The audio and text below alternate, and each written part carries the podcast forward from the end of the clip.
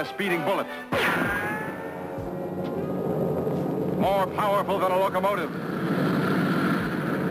Able to leap tall buildings at a single bound. Look, up in the sky. It's a bird. It's a plane! It's Superman! Yes, it's Superman, strange visitor from another planet who came to Earth with powers and abilities far beyond those of mortal men. Superman, who can change the course of mighty rivers, bend steel in his bare hands, and who, disguised as Clark Kent, mild-mannered reporter for a great metropolitan newspaper, fights a never-ending battle for truth, justice, and the American way. And now, another exciting episode in the adventures of Superman. Hola, hola. Hola, ¿cómo están? Otra Para, pa, pa, pa, para, pa. Pa, pa, pa, pa, pa, pa, pa, pa. Otra vez puedo poner formato esa canción. triciclo de la muerte. Sí, ya somos tres. Daniel no nos puede acompañar para la, sus fangirls.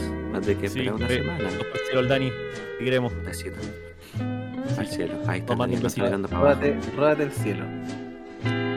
Haciéndole un lugar mejor. Víctima, Que cuando Dios quiere a alguien, se lo lleva. Cuando alguien es muy bueno, lo quiere, Dios lo quiere a su lado. Ah, Yo creo que llamó al Dani para poner un poquito de orden, weón. Sí, están muy locas las cosas ya. Sí.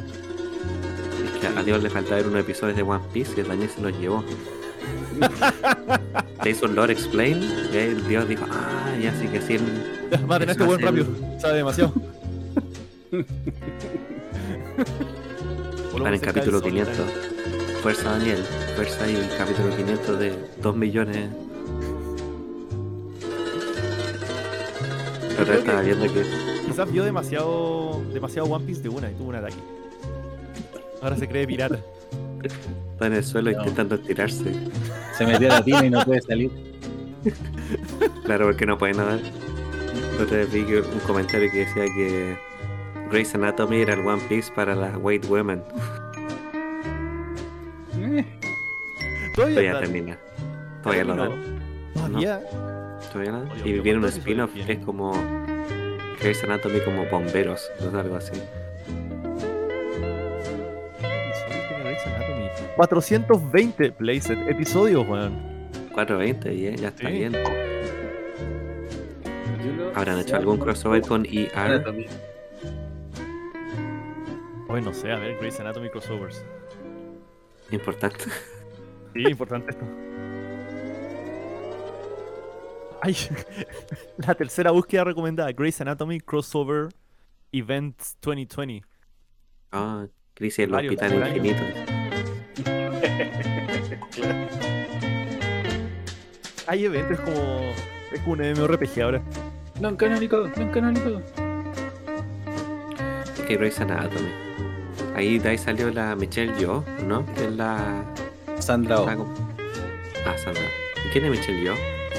la de Hidden eh, Dragon Crouching Tiger. También es la de eh, Everything Everywhere All at Once. Sí, el Jano apuntó a la pantalla diciendo yes. Ujú. También Esto sí es lengua de señas. Ese No era el Groovy. Groovy, como es World Gym. Groovy. Ay, qué buen juego el World Gym. ¿Alguna vez jugaron el de 64? No, No. Yo ¿Qué tal? tampoco, me intriga. ¿Será como Superman 64? no creo. Debe Clásico. ser como Crash Bandicoot eh, tanque. Ah, como, como Babsy 3D. Sí. Oh, ese, ese fue el tiempo, el 94-95 fue el tiempo donde las compañías le tenían asco a los side scrollers y dijeron, ay, qué asco lo que hicimos. Ahora todo va a ser un platformer 3D, todo, todo. Y lo que no, porque todavía no existía con la nostalgia retro, po. entonces era como, ay, no, qué Es que- es vergüenza. Es que yo creo que al final era como como tener nueva, e- e- esa es la nueva tecnología a tu disposición, pero no saber para qué, po. Yo creo que sentían la necesidad de justificarlo el, el motor 3D. O sea, piensa en los Castlevania, po. Puede ser lo malo que son los Castlevania 64. A ver, a ver, a Weón, ver. yo lo a ver. disfruté mucho. Yo lo disfruté mucho, pero por Lucha. favor, los invito a que lo vuelvan a jugar el 2023. A ver si me, Ya, pero tienen mala reputación, weón. No creo que sean tan malos. No, yo me acuerdo que cuando lo jugué cuando era chico lo encontraba malo. Y yo compraba lo que sea. Yo no tengo estándares. No, no te No. No, pero es que quizás no era tan malo, pero después de haber jugado Ocarina of Time, Mario 64, joyas así, y con, con una franquicia como Castlevania que tiene ese garbo, no podí drop the ball. Bueno, No, no sé, no, sé. siento, no siento que hayan, que hayan fallado tanto, weón. Mm, En verdad creo que, que recibe más, más Más la de fama de la que merece. Sí. Sí, Bueno, sí. dicen, dicen que es la representación más fiel al libro de Drácula, el Drácula que aparece ahí. Sí, con el esqueleto en moto. El esqueleto moto que sale el nombre de Bram Stoker y su spin-off. y su spin-off Ghost Rider. Ghost Rider.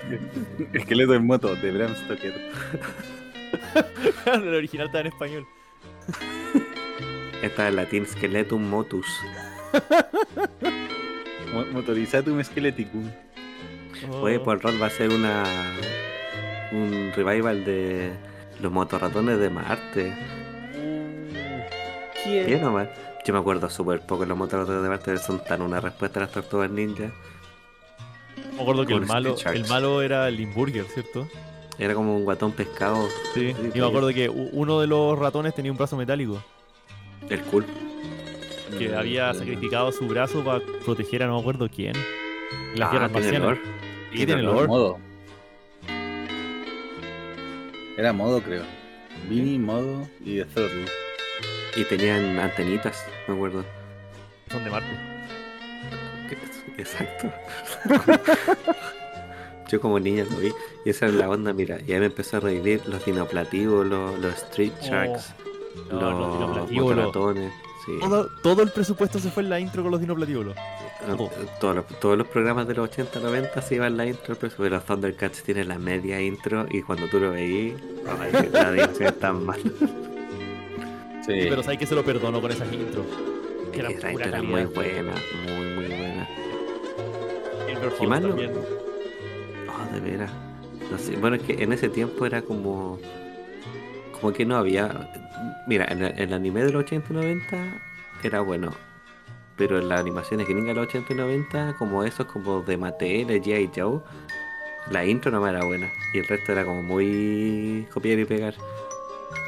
Muy pocos frames.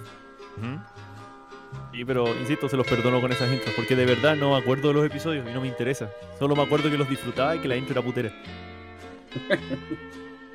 Era muy bien mala la intro.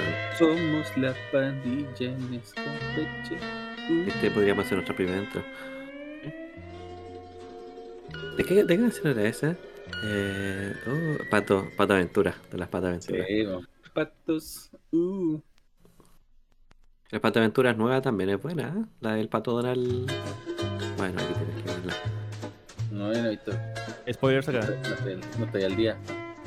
¿No está el día con el Patoverse? Sí. Yo sí que he cachado, que, o que me ha salido harto en las redes sociales, weón. ¿Qué cosa? Los, los Looney Tunes nuevos, weón. Looney Tunes, ¿Qué no. estoy buscando? Estoy buscando cosas de Lola Bonnie. No, no, no. Me han salido como los Looney Tunes. Por ejemplo, ahora está viendo Greta con un meme de, del pato Lucas. El Pato Luke. Queda Pato los Lucas. pantalones para ir a comprar. No sabía que había una animación nueva de. Tampoco estoy viendo las imágenes. que tiene pantalones para comprar. Como Sí, tiene Sheldon. pantalones para ir a comprar. Pato Lucas no ocupa pantalones. Es todo su personaje eso. es quien es. Es su verdad. Tenía como más, más poder para él. Es 13. Bueno. Por eso creo que está bueno y no lo estamos perdiendo. Yo, a mí me prestaron, me compartieron una clave de HBO Max, o como se conoce ahora, Max, y no sé qué ver. No, ¿Oh, no sabes No. qué ver?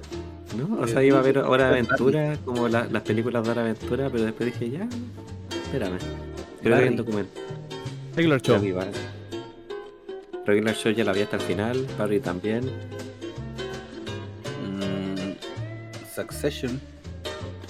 No, si no me voy a poner a ver cosas, si pensaba que es Ah, algo entonces- bomba. Entonces no, No, no, pedí esta aplicación de streaming para ver su contenido. Dare you. No, me la Eso tendría demasiado sentido. Que le hiciste al Jano, mira. No, no, no. Se alteró porque es muy no WB. Sorry. Eh, DCU. Co- Coraje el perro cobarde. Ese por temas de presupuesto, por regalías, sacaron caletas de animaciones de la plataforma. De hecho sacaron Infinity Train, que era una animación bacán, bacán de Cartoon Network. Mm, Ya. Eso, no, que igual creo como... que está ahí también. ¿Qué usa? South Park creo que está ahí también. ¿South Park? Sí. Pero eso es de No, Comedy South Central, po. Sí, South Park está en. en... Paramount. Yo, estoy- yo sé que veo South Park y no tengo Paramount, entonces tiene que estar en una de esas. Tengo Netflix. Es que quizás aquí en Latinoamérica son distintas las franquicias, ser. como con, con otros derechos. Pero... Y volviendo a ese tema de la nostalgia, de los Ajá. motorratones, los Street Sharks. em, ¿Qué cosas son nostálgicas? Así como de los, los dinoplativos, los Denver, el último dinosaurio. Jinete Sable. El jinete. Ese que era un, un vaquero indio con un caballo que era bípedo. Un caballo metálico. Ah, sí, es Brave Star. Bravestar, ese de las vaquitas también. Los Battletoads, todo eso. Este fin de semana, si usted está escuchando el podcast, bueno, lo va a escuchar después de si la gente, si la Nati y la familia Jano está escuchando el podcast, cuando en el momento que grabamos todavía no voy a ver la película Las Tortugas Ninja, pero la voy a ver el sábado. ¿Ya? ¿Mm? Ya. Y las tortugas ninja, bueno, que yo me acuerdo de la serie. Yo he visto la primera y la última nomás. La que salió en los 80, que hizo explotar al mundo, y la que salió hace un par de años, el 2018 parece. Que es una animación súper buena de Nickelodeon, súper, súper buena, que la recomiendo, son capítulos como 10 minutos. Que se llama Rise of the Teenage Mutant Ninja Turtles. Y tiene una película en Netflix que es muy buena, porque está muy bien animada. no solamente me vino el tema de la nostalgia por los productos que nosotros consumíamos, sino que otra cosa de que quizá nosotros no nos damos cuenta como consumidores y como ñoños, porque este capítulo va a ser muy ñoño, ¿Eh? y ya le había hecho un preview antes, las tortugas ninja, como saben, están basadas en un cómic. ¿Han visto eso cómo están las tortugas ninja? Sí, uno, uno como. Creo que es de Netflix. ¿Lo, lo mandaste Sí. tú? O No, sea, no de no Netflix, de, por, por YouTube. No, no. No lo mandé yo. Gracias a la persona que lo mandó. Ahí, en Netflix hay como una. un. un documental o una serie que se llama The Toys That Made Us o The Comics That Made Us y sale la historia de estas dos personas. Las- en resumidas cuentas para que lo puedan ver. eh, la historia de, los dos de los dos autores de las Tortugas Ninja era que ellos eh, eran dos fanáticos de cómics. Uno era más, más, más viejo, en sus 50, lo tenía sus 20. Y en una convención se conocieron y a los dos les gustaban mucho los cómics. Entonces un día se juntaron y dijeron, ya vamos a lanzar nuestro propio cómic. Y fue súper interesante su método porque ellos tenían una página, eh, un lápiz, o sea, un, lápiz que compartían y un lápiz de tinta para tintar. Y uno dibujaba algo y se la pasaba al otro y el otro lo completaba. Y se iban pasando las páginas, ¿cachai? Y así completaron el primer cómic. Y lo vendieron y no les fue bien. Y después lo vendieron a otra editorial y les fue bien. Después sacaron el número 2 y les fue mucho mejor. Le sacaron el número 3 y les fue mucho mejor. Después sacaron segunda edición del primer número y ahí empezó a explotar las tortugas ninja, ¿cachai? Sacaron varios. En total creo que son 18 sin contar de Last Ronin, que son los cómics canon que va a salir últimamente. ¿Mm? Pero la cuestión es que la historia entre medio es bien tormentosa en el sentido de que, por ejemplo, e- ellos lo abrumó tanto la fama de las tortugas ninja que en un tiempo se, se separaron como equipo creativo y no siguieron haciendo cómics, como que pasaron los derechos, que dijeron como que ya se fue de nuestras manos, como que ya no, no es nuestro hijo. Y empezaron a avanzar porque como que la industria se los comió. Y hace poco volvieron a hacer un cómic que se llamaba The Last Running, que cuenta la historia como del futuro de las tortugas ninja y es canon. Al final se ponen tres de las cuatro tortugas. eh, en un futuro posapocalíptico, la tortuga que queda ocupa todas las armas de las tortugas, bla bla. Que la cosa, el tema que quiero instaurar yo hoy, y en base a eso, es acerca de la historia de los cómics y cómo han influenciado en la cultura popular sin que nos demos cuenta. Porque nosotros consumimos tanto, tanto, tanto de cómics y no nos damos cuenta de todo lo que hemos consumido de cómics. Por ejemplo, si a mí no hubiesen dicho que las tortugas ninjas estaban basadas en un cómic, no lo hubiese creído ¿no? y Mm. nunca lo hubiese averiguado porque para mí las, las tortugas ninjas se habían inventado para vender juguetes, como los Sí, Transformers. Oye, ¿puedo, puedo- agregar algo? Hay, hay un documental en, en YouTube, es un reportaje hizo un, un autor. Que, que este tipo se refiere así, habla sobre todo la historia, todo lo que estáis contándonos ahora. Y cuando empieza el tipo te cuenta que las tortugas ninja fueron eh, más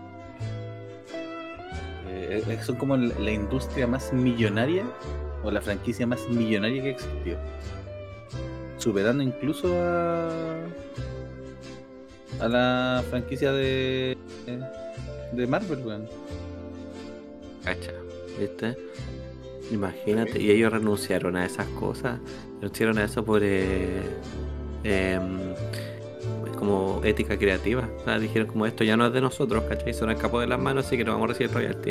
Es que, Por eso lo encuentro tan importante. o sea, igual igual eh, bueno este era el Eastman y Laird creo, ¿no? Sí, y, y ellos igual, bueno, sí, es- e- el, el, el rollo con ellos era que, que ellos como que dibujaban cómics como para, como para, como que se dibujaban entre ellos. Como que la, la gracia era como divertirse entre ellos. Y de hecho mostraban en unos primeros dibujos que era como una tortuga normal con armas ninja. po. de hecho era como Era vieja, era como vegetal, está como arrugada. Sí, tortuga sí. original. Sí, y, y claro, eventualmente esta cuestión tomó. se, se- tornó tan rígida que uno de ellos se compró un tanque, weón. Bien. Es lo lógico. Porque No vaya podía. ¿Qué, qué más dice éxito que comprarse un tanque? ¿Un tanque funcional? Eh, o sea, creo que sí, Bien. no recuerdo, pero. Bueno, si tenías los medios para comprarte un tanque, weón. ¿Sabes que si tenéis los medios para comprarte un tanque, cómprate uno funcional? po? ¿Y así, así quería invadir un pequeño país? Con un tanque la sí, pues, sí, pues. ¿Te cachado? Ese, ese, ese gallo en Estados Unidos que se volvió loco y se hizo como un tanque casero. Y después se suicidó dentro del tanque, como que tuvo un, un rampage por la ciudad y después como que se mató. Y se fueron como horas en sacarlo. Costa Rica no tiene ejército. Same. Costa Rica. Costa Rica no tiene ejército. No O tiene sea que ejército. lo- los autores de las tortugas ninjas podrían tomarse el poder de Costa Rica. Yo creo que hacer su bandera en las tortugas ninjas, ¿viste? Pues ¿Sabes que no las, pon- no las pondría como, como el, el emblema dentro de la bandera? Yo haría la bandera con forma de la cabeza de una tortuga ninja. Bien. Bien, para que sea regular, con formas regulares. Y Ale, ¿cómo- ¿cómo se llama la, la compañía que hizo Tortugas Ninja? De la, la- lo- los cómics. No Tú sabes porque tú, tu- tú tuviste una, una compañía que hizo lo mismo, que tuvo el mismo nombre. ¿Mirage? Sí, Eh, there you go. se llama Mirage, se llama Mirage. ¿Tú trabajas De hecho- eh? Cuando participé en la feria de software, nuestra empresa se llama Mirage Studios. Ah, Y la gente iba esperando a las tortugas ninjas. Oh, qué oh. Ahí para les tiramos unos Eh. bomberitos animados. claro. Porque todavía tengo el pendón en la casa, weón. Les voy a hacer una pregunta, chiquillos. Les doy dos oportunidades a cada uno que me digan dónde creen ustedes, en qué país del mundo se creó el primer cómic. En Chile, ya.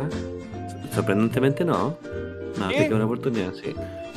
No es en ¿No? Chile ni en Costa Rica, les voy a dar una pista, no es de Chile ni de Costa Rica. Gracias. Y, y con Dorito que. Ah, ¿Cómo me decir que con Dorito no es chileno? Oh, yo tengo un amigo que es colombiano, me dijo que ellos pensaban que era colombiano, como que cada país piensa que Condorito es de su país. Sí. Así, aquí en. Sudamérica, sí. Cuático. Hay que, hay que llevarlo a buena. A cumpeo. A pelota y yegua. Yo le dije, le exigí una cumpeo existe. Ah, y la gente saca fotos donde dice cum. Ese eres tú, Pablo. Pero, No, Hay que impeo. Ya, el Ale dijo Chile. Mira, perdí Ah, una de sus oportunidades. ¿Japón? No, no es Japón, y yo pensaba que sí. Manga. Anda, yo. De hecho, el país que parece más obvio no es, no es Estados Unidos. Primer cómic. La primera cosa que se le llamó cómic. ¿Cómo estamos definiendo cómic acá? El primero Ot- publicado. ot- Otra vez es una arte secuencial con palabras que describe lo que está sucediendo. La, una pista. Hay un queso que es originario de ese país. ¿Suiza? Oh. Sí, sí, es Suiza. Es, ya, el, exacto, bien. El primer cómic que se creó en la historia fue creado por un suizo y se llamaba La historia del señor Japot, que era una, era una parodia o una burla que hacía él contra la alta sociedad. Era como un tipo que hacía puras cosas para calzar la alta sociedad era como, y por eso era cómic, porque fue, era como chistoso, ¿cachai? Pero él le daba vergüenza y después lo publicó, ganó mucha plata. Y de hecho, es bien interesante de que cuando él lo publicó hubo muchas personas que hicieron como secuelas como no canon. ¿Cachai? Así como ya, esta es la continuación del señor Jabot y no era cierto. Y él como que dijo, oye, eso no lo escribí yo. Y se empezaron a crear copias y fue como una de las primeras luchas por un derecho de autor de cómics. Ahí, yo les voy a mandar un documental, lo voy a dejar abajo en el show notes, Por favor. que es bien interesante eso. Y después nos vamos a Estados Unidos, donde aparece el primer cómic del TVO de americano que se llama El Niño Amarillo, de Yellow Kid. Y de hecho, el Ah. término amarillismo viene de ahí. Porque Yellow Kid como que daba noticias, hacía parodia de esa, y habían dos diarios que competían por el derecho de tener a Yellow Kid y, hacían cada vez noticias más como impactantes. Entonces ahí Ah. se volvió el, amarillismo. Como exagerar las cosas, como hacerlo como muy del pueblo para que vender diario, eso. Porque viene de El Yellow Kid, del niño amarillo, y fue el primer cómic americano que existió. Y después se fue expandiendo por el mundo y hay diferentes escuelas, ¿cierto? Está el manga, que son cómics coreanos, el manga, que son cómics japoneses. Eh, Europa, en, Francia, Italia y España tiene una, un, bueno, y Inglaterra que tiene una casta de cómics muy importante. Por ejemplo, la revista Heavy Metal, que es una de las revistas más importantes de cómics. Uno de los cómics que inspiró Star Wars también, que es Valerian. No sé si conocen Valerian. Sacaron una película que se llama Valerian y la ciudad de los mil planetas. Sí. y, y la industria del cómic americano, que todos la conocemos, y en, acá en Sudamérica, en la primera novela gráfica que se creó fue en. ¿Cómo se llama? En Argentina. En El Argentina fue Eternauta. el Eternauta. Mira, justo tengo una copia acá que me regalaron. La gente no la va a ver, pero mira, mira, el Eternauta. ¿Viste? No se ve. Sácale un poquito tu cuerpo. Ahí, ahí la cara. Esa es la cara. Está escapando. Qué misterioso. Y Netflix está haciendo una serie del Eternauta. ¿Sí? Sí. Y es cuático analizar el mundo de los cómics porque el- los cómics en sí venden súper poco, muy poco. Sí, es una industria que está constantemente en riesgo de ir a la bancarrota. Como. Pero los productos que nacen de los cómics hacen que la industria no se muera. Por ejemplo, los juguetes, merchandising, las películas, eh, Sí. los videojuegos, todo Como eso que está alrededor de los cómics hace que no se muera. Como los hot dogs de Costco. claro. Es que en, eso, por en Costco, que es una- un supermercado mayorista acá, Ya. eh, también tiene un patio de comida chiquitito. Y parte de lo que vende son unos hot dogs a un dólar y medio. Ya. Y vienen con bebida. Ah, por un Sí. dólar y medio. Un dólar y medio. Hace años que eso es- son el centella acá, po, son totalmente resistentes a la inflación. Ya. Y resulta que sí, pues, efectivamente Costco pierde plata con eso. La gente. Ah, porque a veces quiere comer un completo y está en Costco y se Mm. compran otras cosas. Yo sabía que era porque el, el, el, se llama el dueño de, o sea, uno de los fundadores de Costco, cuando le dijeron que tenían que cambiarle el precio, Sí, dijo que el olvidé, weón- volví a decir eso, te voy a matar. Sí. que son el completo y el will pollo, el pollo asado. God damn it. No me. Motherfucker. No me toques mi hot dog, te voy a matar. Antonio. Sal de mi oficina. Estaba en la sala de reuniones comiendo un, un pollo y un hot dog con un en cada mano. Decía, El ¿alguien más que eso, Se llaman el líderes de dijo eso iba saliendo y llega, y llega un completazo en la puerta. ¡Ándate, Walmart! ¿Alguien más quiere reclamar sobre los completos? Dije que te fueras, conche tu madre, ándate, ándate, weón, anda a comer completos para allá, pues, weón. Anda Leo, a pagar espera, espera, dos espera. dólares y medio. Más completo. Ah, Acá los volví locos con un completo. Viejo, lo estoy chilenizando para efectos de comedia. Y una vienesa. Y lo mojáis en la bebida para comértelo rápido, así, estilo. Lo doblo, claro, lo parto a la mitad, lo, lo pongo en la bebida y, y entra nomás. All wielding. Qué bonita cultura eso, de comer hasta vomitar así en, un- en una feria del condado. Bueno, la competencia de hot dogs de Nathan es un clásico acá. ¿Ah, sí? Sí. ¿Y cómo son Eh. los competidores? Am, variopintos. Porque yo no me lo imagino gordo, pienso en gente como que, de hecho, la otra vez vi como un documental, micro documental de el campeón mundial que invicto por muchos años, que era un japonés, que tenía una enfermedad, que tenía el, el- la faja Kobayashi. de grasa, el Kobayashi, que tenía la faja de grasa debajo del estómago, entonces su estómago se podía expandir más. ¿Cachai? Y de hecho llegó a tal punto donde una comisión del hot dog como que lo investigó para ver si era legal esa ventaja. Sí, de hecho, eh, Kobayashi está era terrible musculoso, pues. weón. Sí, ese weón. de Rips, está terrible Rips. Ese fue el con- Bueno. Una vez lo pusieron a competir con un oso. Y ganó. Como que partió, empezó a comer hot dogs terriblemente rápido y el oso no hacía nada y de repente el oso miró los, los hot dogs, se los comió todos de una, y listo. Pero el oso. El oso Kobayashi dijo, oh, esto me- es muy deshonorable. Ah. Pobrecita Kobayashi. Estoy de nombrar un hot dog por el After Him. Un hot dog de oso. Pero la industria cómica hace eso. O sea, no vende nada. De verdad, venden muy poco. Poquísimo. Y, pero está sobreviviendo. Y ahí viene la duda de cómo, cómo es que nosotros tenemos el, el, el subconsciente colectivo tan imbuido los superhéroes. Por ejemplo, ¿cachai? que estoy seguro que yo le pregunto a ustedes si que me digan el origen de Superman o Linterna Verde o Spider-Man me lo podrían decir perfectamente, ¿cachai? Siendo que no han leído cómics de ellos eh, o sus orígenes. Claro, pues si te pregunta el origen de tu papá o tu abuelo, ahí que hay. Es verdad, es verdad. Tiene un planeta que se está reventando. A mi Quería abuelo lo hacerme mordió un abuelo radioactivo.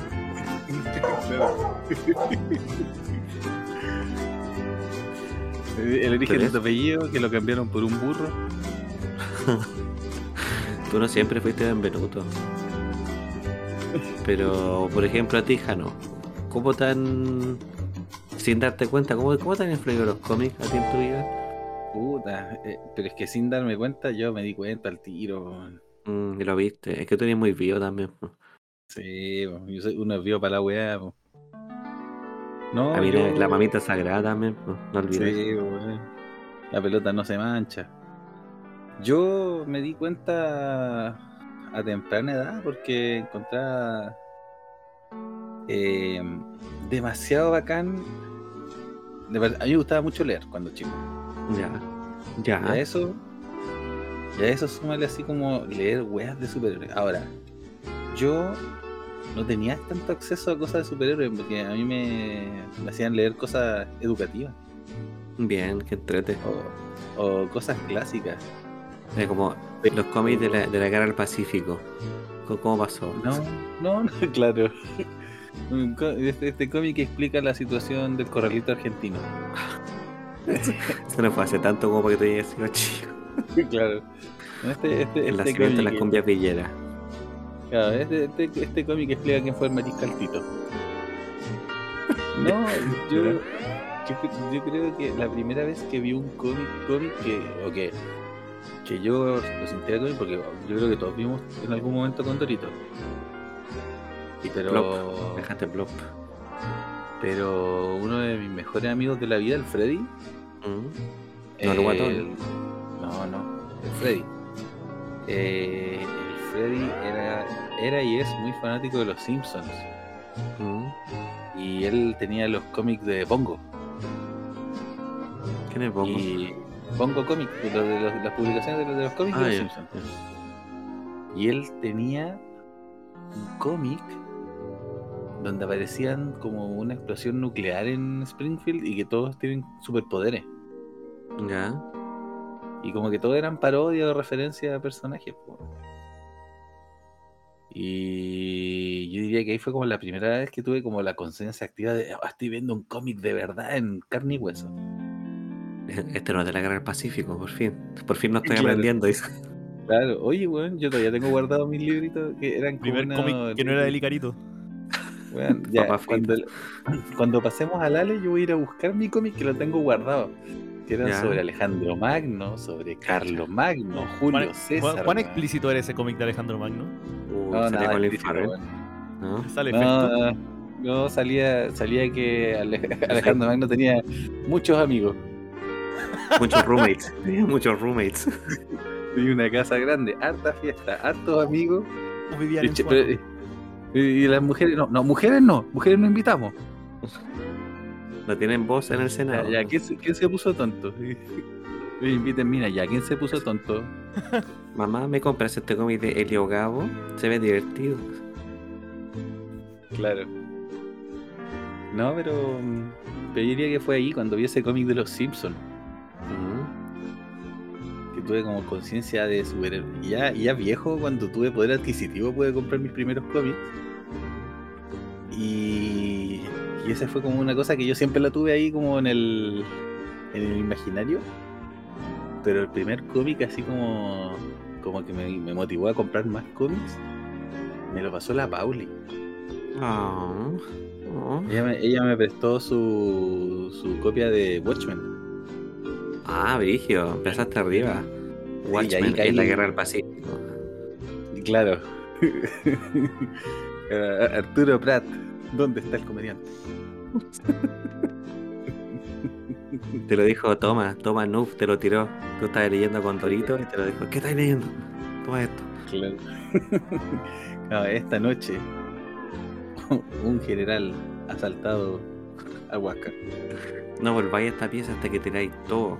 Incluso la- las cosas que hay que leer sin dibujito en las últimas páginas. No. Pero mi ah, amor, no tiene dibujo. eso- No, sí, yo le dije, para eso me he preparado toda la vida. Ojalá que haya en escenas de que Alejandro Magno. ¿Dónde está Festo? ¿Dónde está la orgía gay acá, Pauli? Sí, pero eso. Watchmen. Watchmen fue como mi, mi cómic de entrada. Ya viejo.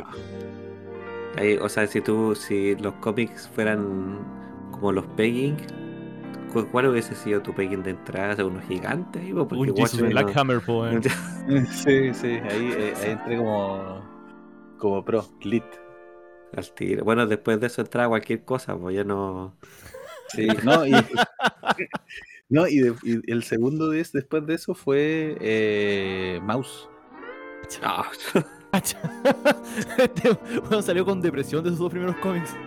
Sí, yo dije, no, esta weá no puede terminar así. Y ahí me puse a comprar cómic para... y dije, no, no termina así, Y fíjate. de ahí en adelante puro con Dorito.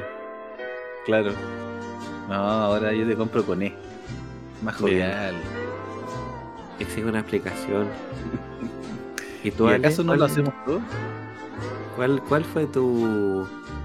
et- Yo sé que tú no eres tan comiquero como el Jano, pero ¿cuál fue tu aproximación al mundo de los cómics? Yo siempre he estado como en las afueras de los cómics. Yo nunca me, me he relacionado muy directamente, pero siempre he tenido amigos que han estado metidos en eso. O sea, tú, En los el márgenes. Ah, yo siempre he estado al margen. Eh, podemos hablar de por qué después. Pero mis primeras interacciones con cómics, yo creo que tienen que haber sido los Condoritos, weón. Condoritos, los Barrabases. Cuando era chico. Ah, Barrabás. Con el, ¿cómo se llama el, el, el DT? ¿Cómo se llama el, el DT? El que no me acuerdo, a ver. Era algo con flauta, ¿no? Jano tiene que saber. ¿De qué cosa? ¿Cómo se llama el director técnico de Barrabase? Mr. Pipa. Me Pipa. Pipa. Alejandro Magno. Mira, el Jano no. está mostrando por cámara Alejandro Magno. Y atrás, está ahí está, está, está su mejor amigo y roommate. ¿Ya? Mira, cacha. Grecia, mira, el Jano, el Jano y no solamente lee. ¿Por qué las mujeres sobran en el baño público? Alto torso desnudo. Sí, Jano decía, tengo una confusión, madre. Leo y tengo erecciones. ¿Qué pasa? ¿Es normal esto? No me pasó con Watchmen. No me pasó con la Playboy. Grecia era griego, no podía ser más gay la foto que acabamos de ver. Uy, qué fálico eso. Un caballo. Un caballo especial. Ajá. Mm. Mira, ese se llamaba Efestos. Ya, pues estaba diciendo. Es que la estaba contando. Te estaba contando que estaba leyendo los cómics de, de un círculo de pedófilos.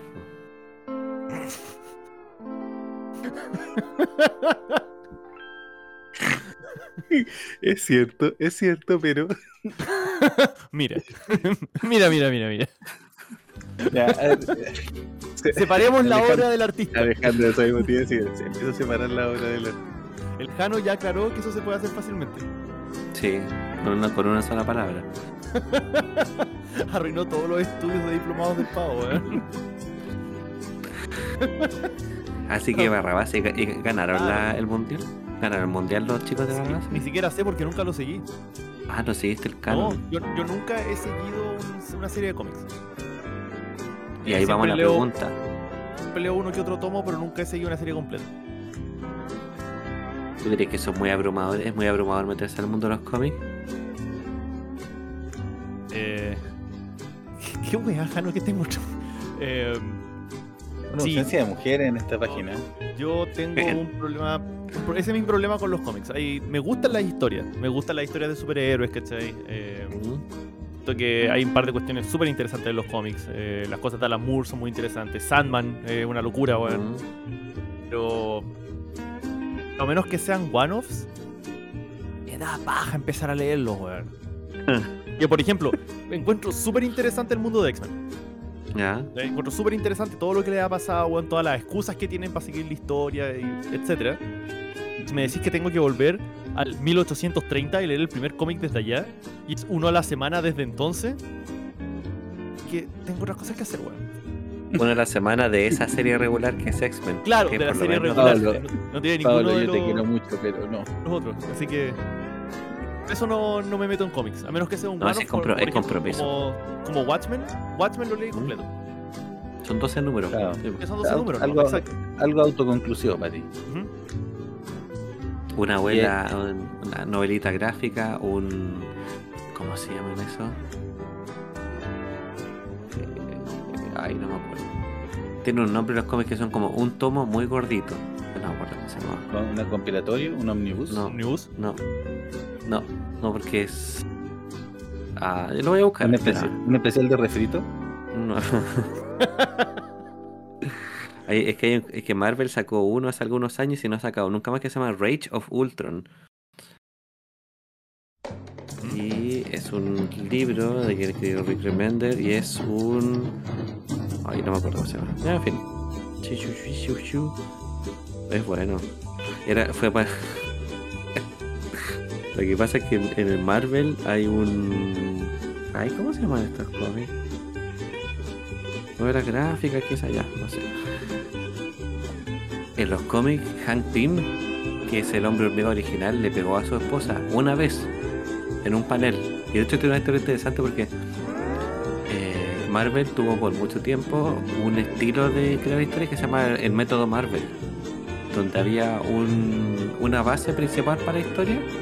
Así como no se puede. En este capítulo, eh, Jano descubre que Carlos Magno era gay. Esa era la premisa.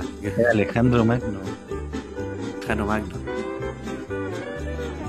Y de, en la premisa le daban como unos tidbits del ritmo de la historia. El dibujante dibujaba toda la historia. Y de esos dibujos, el escritor tenía que escribir los diálogos. Era como al revés, ¿cachai? Se hacían primero los dibujos y después el guion. Entonces, en ese guion había, había una, una parte donde decía como Hank Shops eh, Janet. Así como algo así. Pero Shops sigue siendo malo empujar a alguien. Pero no era un combo, ¿cachai? No era una cachetada. Y el loco lo entendió mal, lo dibujó, no se lo mostró al escritor. Y cuando estaba ahí, después se publicó y parecía que Hank Pym le había pegado, ¿cachai? Espérate. después sí- Desde, desde que le pasó el material hasta que se publicó, nadie lo revisó.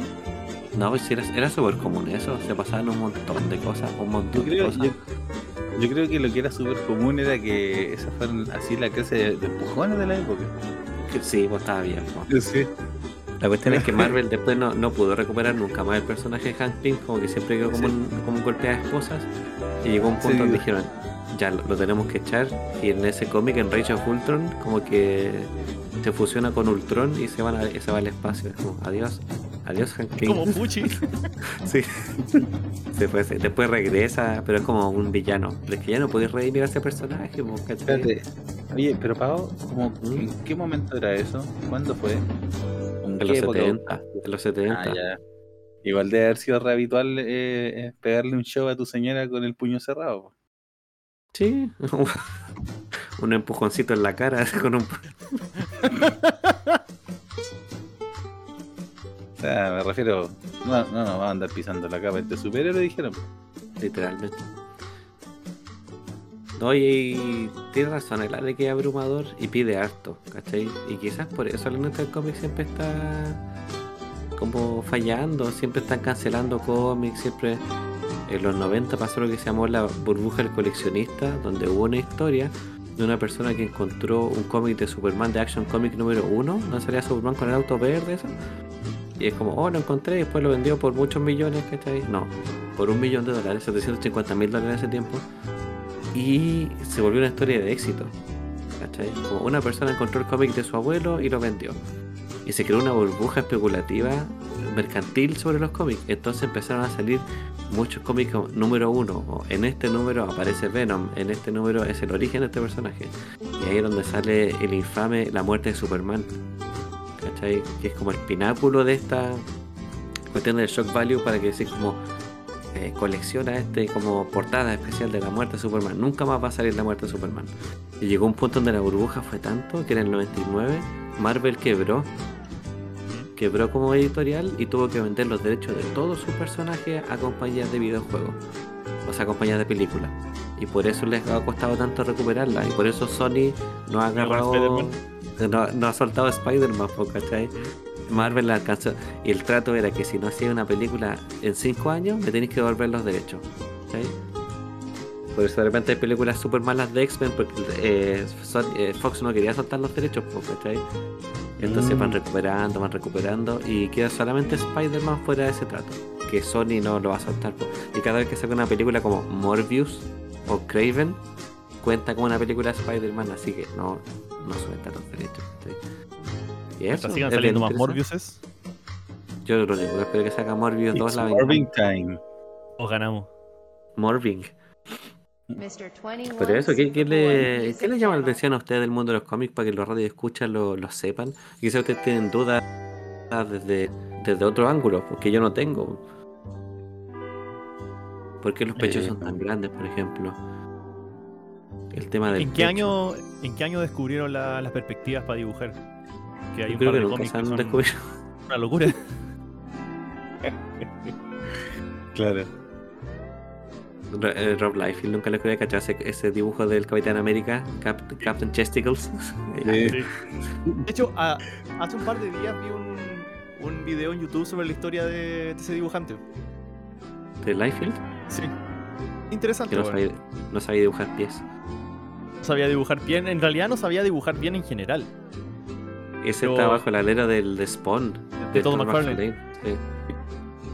Porque de hecho eh, copió mucho del estilo de McFarlane. Porque ambos empezaron a usar cosas que se usaban más en el anime. Que antes los cómics eran mucho más estructurados, que había cierto número de paneles en cada hoja, en cada página, etc. Lo que empezaron a hacer fue poner una pieza central de arte en cada página, como el personaje tamaño completo en la hoja. Lado paneles que contaban la historia.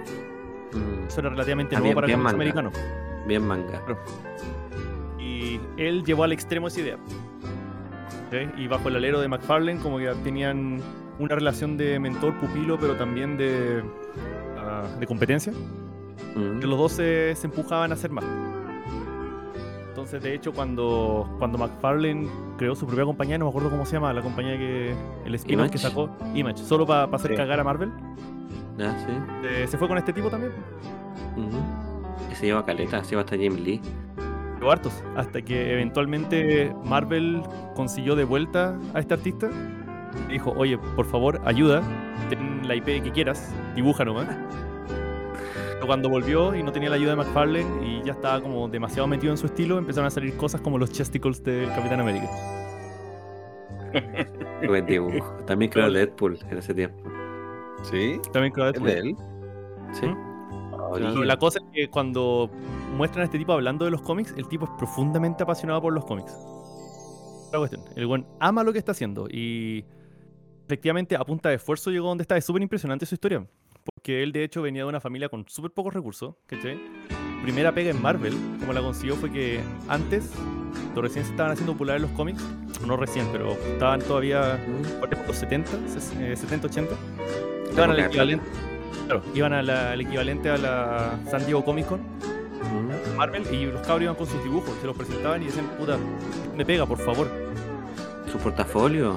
Lleva, ah, ya, Era, ya. como una- era casi como una feria de trabajo para los cabros. Ya. Y él, eh, unas cuantas veces hasta que eventualmente un editor de Marvel vio sus dibujos y le dijo, ya, contratado, vamos a Marvel. Él empezó a trabajar desde, desde cero, ¿cachai? Empezó a hacerse, un nombre. Eventualmente Ah, de verdad empezó de abajo. Pues, y hubo un momento en que era el artista de cómic más reconocido de Estados Unidos porque él rompió esa barrera de me dedico a los cómics y pasó a ser un nombre eh, un nombre conocido generalmente. Se lo invitaron a Ujú. talk shows, le hicieron entrevistas, etc. Ah, Brígida. buenísima el cómic, sí. Cuática la historia de él. Yo también había visto un documental de él y. Sí, pues. Y el loco, como que claramente tenía no tenía educación formal en dibujos, pero eran tan revolucionarios que pegaban, pues, ¿cachai? Era como impactante su, su- sus muchos bolsillos y cremalleras. Claro, sí, esa es la cuestión. pues, él, él le agregaba bolsillos, le agregaba cremalleras, agregaba personajes. Cada episodio, cada tomo venía con un personaje nuevo. La historia tomó un, lugar secundario totalmente en toda su historia porque él era simplemente Chuck Valley. No funcionaba. Está Funcionaba si adolescente creo caché que si estaba la industria, o sea, que de verdad un momento en los 90 que dicen que es la peor década de la industria del cómic americano, donde pasaron todas estas cosas. ¿Cachai? La muerte de Superman, la saga de los clones, eh, muchas Pero- historias malas de, de Onslaught, por ejemplo. Pero la muerte de Superman, pero el juego de Super Nintendo, que es pulento. Ay, sí. Me puede jugar el robot Superman. Me podía ser eh, Superboy. Pero ojo que Superman no murió, estaba en un coma kryptoniano.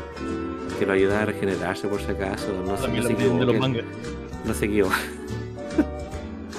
no están sabiendo la verdad de eso. Eh, no, es interesante eso. Por ejemplo, otro dato interesante es que los superhéroes tienen ropa apretada y que marca el físico porque Schuster y Siegel, que son los creadores de Superman, cuando crearon el la primera iteración de Superman del Hombre del Mañana, que se inspiraron en los trapecistas de circo que mostraban su físico para poder hacer eso. Por eso los trajes de superhéroes son así vistosos, con muchos colores y hasta circenses. De ahí se inspiró el primer Robin, po, que también era como un personaje de circo. Ya, por eso, por eso los trajes, los superhéroes tienen como leotardos. Y por eso, por ejemplo, las mujeres siempre tienen como un traje de baño y los hombres tienen como un, como un strongman, ¿cachai? Como que siempre. Esa, esa es la No razón. tenía idea. Tampoco. Después se los jodieron, así pues no les pagaron ni un. Que la industria, sí. La industria de los cómics tiene historias súper interesantes, pero siempre es como cualquier industria que. Como que te hace joder el de arriba, po. El loco de las lucas siempre te hace joder. po. Que A al mí- final la, la empresa se, no se debe a su arte, pues se debe a su, a su accionista. Sí, po. Claro. Tener un deber, deber fiduciario de, de hacer lo que sea que genere más plata. Sí. Pues a, mí, a mí me acuerdo que me llamó mucho la atención eh, cuando me puse a leer. Bueno, a mí me, me voló tanto la peluca Mouse que le regalé a la Pauli un libro que se llama Meta Mouse. Así fue el cerebro. ¿Sí ¿Lo conocí? Sí. ¿No? Sí. ¿Me explica? MetaMouse es como una explicación de mouse. ¿Cachai? Como que te, te cuentan, te cuentan cosas. ¿Le regalaste la explicación? ¿Qué le estabais diciendo? Jano. Es No, mira, sé que, viste, baby. sé que viste los dibujitos y te gustaron, pero, pero mira, hay una historia. No, mira, le dije, mira, te explico, tú no entendiste bien. Pero me harás explicarte, así que te traje un libro. No, pero es que es un libro de. ¿Cómo se llama este mono? De. Es decir, de Art Spiegelman, ¿cachai? O sea, básicamente el el... primer cómic en ganar Pulitzer Sí, bueno. y después cambiaron las reglas para que ningún cómic lo pudiera ganar de nuevo. que ellos tenían la atado de que no sabían cómo, cómo calificarlo, porque era, era y no era ficción. Claro. Decía, decía, pero si esto es una biografía de, de lo que experimentaron mis, mis papás cuando estuvieron en, en ¿Tu la... papá eran ratones? Sí, pues, papás en, eh, fueron pre- presos políticos. pues. Decían, sí, nosotros estamos de acuerdo, pero tus papás no son ratones, ¿o sí? Hitler era un gato, ¿cierto? Díganme quién era un gato, por favor. Estoy, estoy tomando Crazy Pills. ¿Era un gato? O sea, ninguno de nosotros estuvo ahí, quizás lo era. sí, un gato de crisis. ¿Mm? Un gato de crisis. Entonces, eh, bueno, y ahí como que se mencionan un montón de cómics que yo no, no cacho. Que, Barrabás, Hugo Claro. Melpato. claro, oye, Hugo Hugo Pato me gustaba caleta. Eh, no, pero por ejemplo te hablan de de estos cómics de Crumbs. ¿Cómo se llama ese? ¿Cachai? Como que hablan sobre todo el rollo de que ellos eh, tenía- tenían por objeto ex- así como de demostrarte que el- la guerra era fea, ¿cachai? Escapaban un poquito, claro, y escapar un poquito al, al- al- a los conceptos que tenía la gente de la época, así como de ese, El romanticismo que tenía la guerra. claro, ese, ese como super macho man, ese como soldado, Super soldier. claro, ese que parecía así como, esto te lo manda mi tía Tilly de... Bienvenido a. América. Contra Claro. todo lo que representa Schwarzenegger. Claro, claro, como que para ellos era como una forma de protesta, pues, ¿cachai?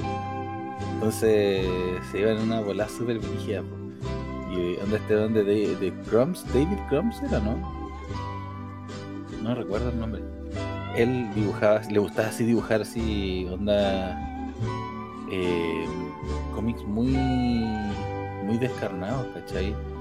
Onda gente como como con miedo, ¿cachai? Así como cabros chicos, no cabros chicos de niños, bebés, pero onda un- una persona claramente muy joven para estar en la guerra, ¿cachai? Entonces tenían esa, esa connotación de, de protesta, ¿cachai? Como que la, la, la idea del cómic era incomodar a la élite. No era entretener. Era, eran cómics de Parisi. Editorial Parisi. Eran Bad Boys. Claro. Pero no, pues si los cómics son entretenidos. Sí, pero ese- eso yo lo encontraba muy interesante, como el, el hecho de que, de que el objetivo del, co- de- del cómic fuera incomodar a la élite. Puta, no qué decir, ahora voy a dejar de pensar en incomodar a la élite, güey. ah, por la chucha. Es que los cómics son un medio y los medios pueden ser ocupados por cualquier cosa. Y lo que pasa es que los cómics por décadas fueron utilizados Como para como incomodar a la po. Sí. Sí, Parisi, por ejemplo, tiene su cómic. ¿Cómo no pagar pensión alimenticia? eh? La venganza. Claro. Tienen- muchos objetos los cómics, como élite. No, pero, pero eso, por ese cómic como herramienta de protesta, eso yo lo encontraba muy interesante. De hecho, yo me acuerdo Mm. que cuando se utilizó los cómics como herramienta de protesta de manera muy ingeniosa, hace pocos años, en, en Twitter, en Tumblr, en Instagram, es que hubo una iniciativa que se llamaba la iniciativa Hawkeye. ¿Se acuerdan que se la mencionó alguna vez? Oh, hermosa, sí. No me acuerdo. ¿Se trata? La iniciativa Hawkeye era para ridiculizar la sobresexualización de las mujeres en los cómics.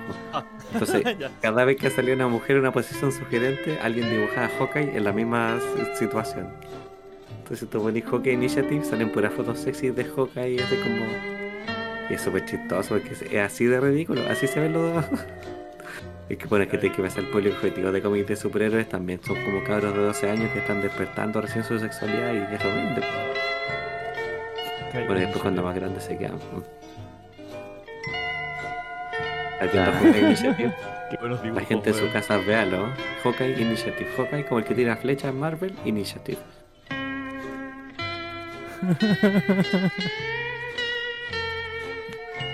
Ah, muy bueno, weón. Le hacen una referencia después que Marvel cada cierto tiempo saca un especial de trajes de baño. Y ahí sale una referencia a la Hawkeye Initiative de parte de, de Hawkeye. ¿Sí? Sí. Hay tantas espaldas rotas en estos dibujos. So- sobreestilizado.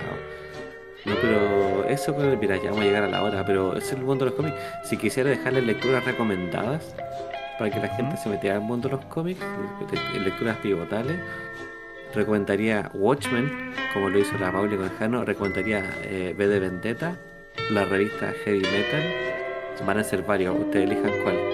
Eh, Corto Maltés, Tintín, eh, El Eternauta, de acá de Sudamérica. Cómic de superhéroe, ahí es más difícil porque en realidad, como dijo el Ale, tenéis que mamarte como 100 años de historia de cómic.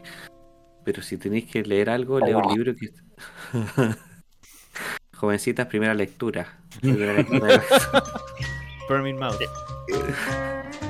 Podría leer un cómic que se llama Dioses con superpoderes de Grant Morrison, que es muy Grant Morrison, el escritor de Arkham Asylum, la primera novela gráfica que hizo que los cómics fueran como de adulto cool, así como eh, no son de chicos, son de nosotros también. Eso, Están pasando eso, mal. Arkham, sí. Y- fue la primera persona que dijo que ya se habían divertido los niños.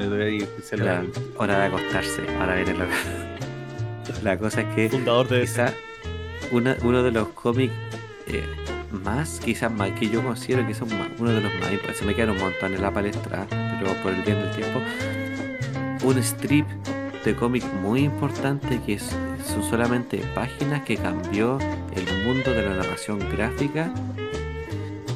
Es un cómic que se llama Master Race.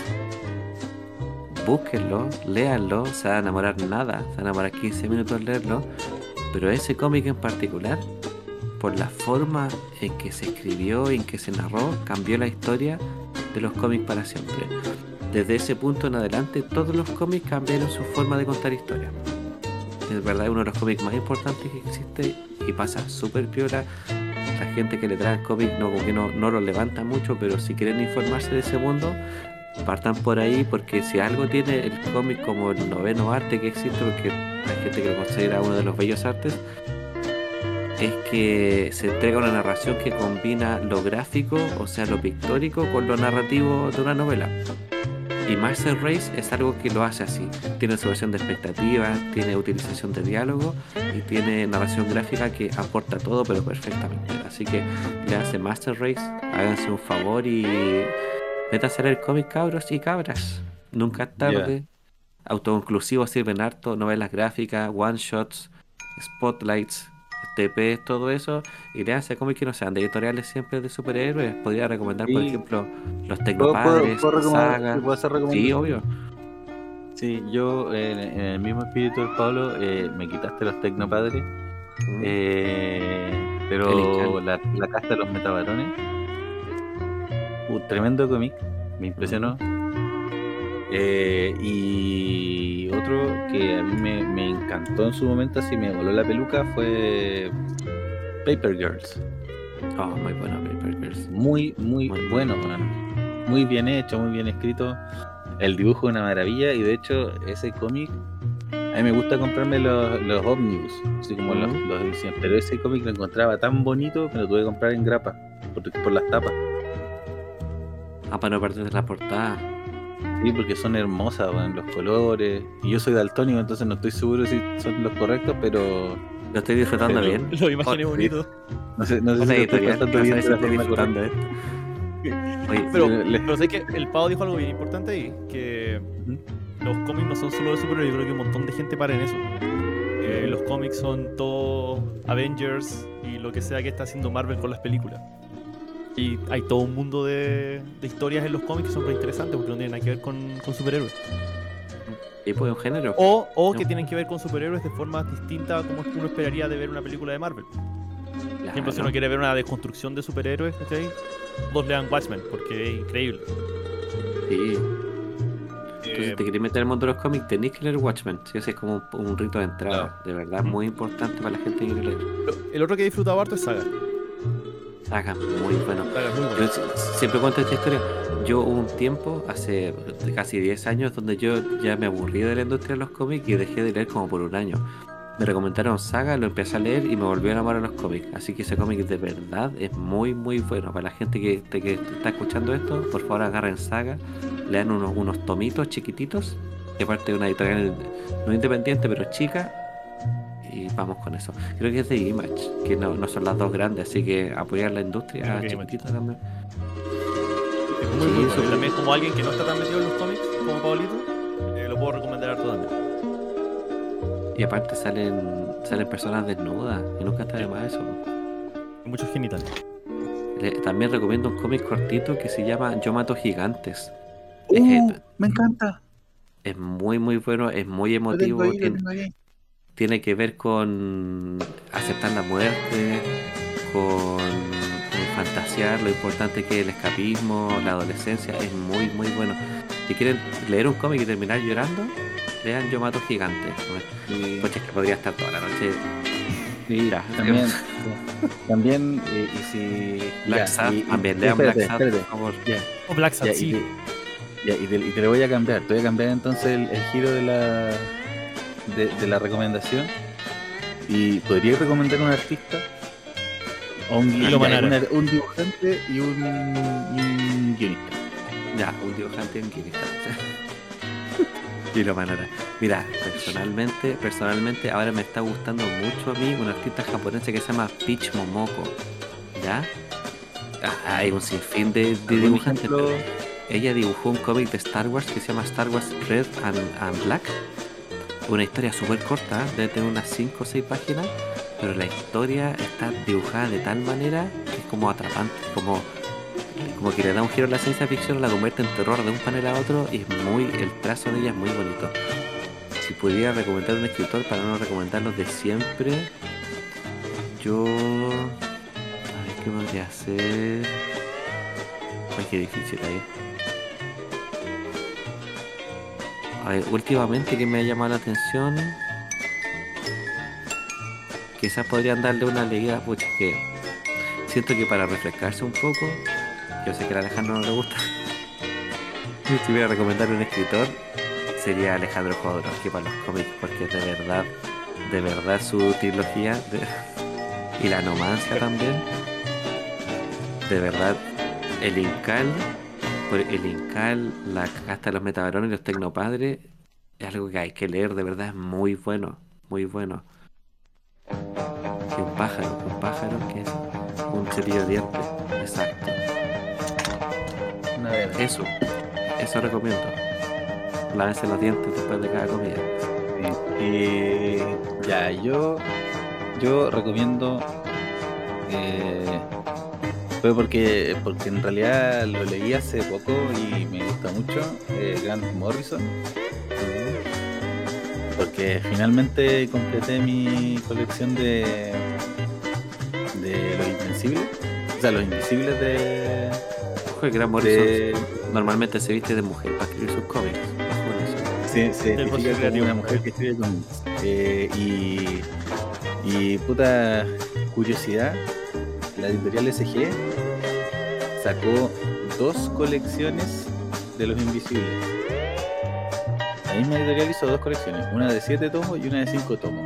¿Mm? Y el weón del Alejandro se- se- tenía Ah, los lo primeros. No, yo soy ese. Yo Ah, soy ese Alejandro. Tenía los primeros tres tomos y no sabía de cuál de la de siete, obvio, la más cara. Así que pues ya los tengo y puta que me gusta. Y dibujante, Mike Mignola. Ah, ya. De Hellboy, para la gente que no sabe de Hellboy. Sí. Y, y yo no he leído los cómics de, de, de Witcher, pero te- vi una portada de él y dije, oh, que cuesta perder mucho dinero. Él también escribió BRPD y eh, un spin-off de Lobster Johnson de- del mundo de Hellboy, que ambos son muy buenos. Lean Hellboy, también es muy bueno y no es de superhéroe. Hellboy es un excelente cómic. Sí, mezcla investigación y religión, mis cosas favoritas. Es que el, el Jano quería estar en claustro, inve- quería ser teólogo. ¿eh? Oye, cuando yo era chico creían que iba a ser cura. Terminé hablando de la pichula a esta hora. Ay, Shalom. ¿Vale alguna, alguna palabra de cierre? Sí.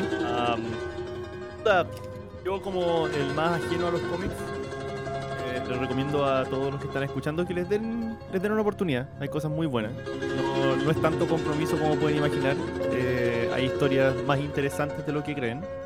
No todo se trata de hombres con, con ropa apretada y mujeres que se rompen la espalda para mostrar el culo. Am, y háganle caso a los cabros que lo- las recomendaciones que dieron recién. Yo he estado, mientras las mencionaban, he estado abriendo tabs, a ver. Y el arte de, de Peach Momoko está súper interesante, Pau. Muchas gracias por esa recomendación. Hermoso, hermoso. Ella dibuja muy bien. Muy, muy lindo. Y puta, yo les voy a estar echando un ojo también. Así que les recomiendo a todos en la casa. Escuchen esas recomendaciones y traten de leer un par de comiquitos. Sí. Nati, cuidado mientras vas corriendo. No te... Cuidado. Ah, No, no los leas, no los leas mientras corres, Nati.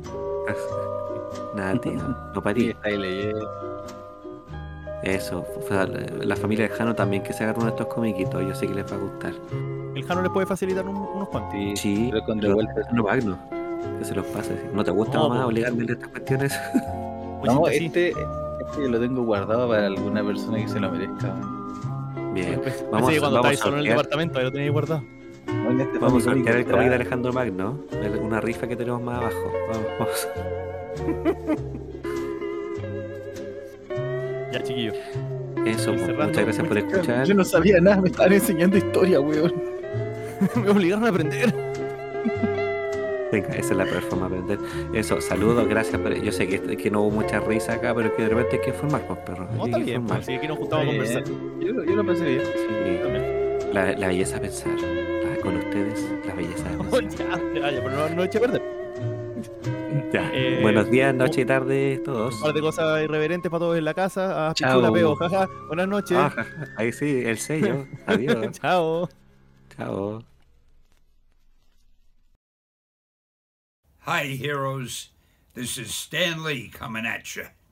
Want you to know Marvel has always been and always will be a reflection of the world right outside our window.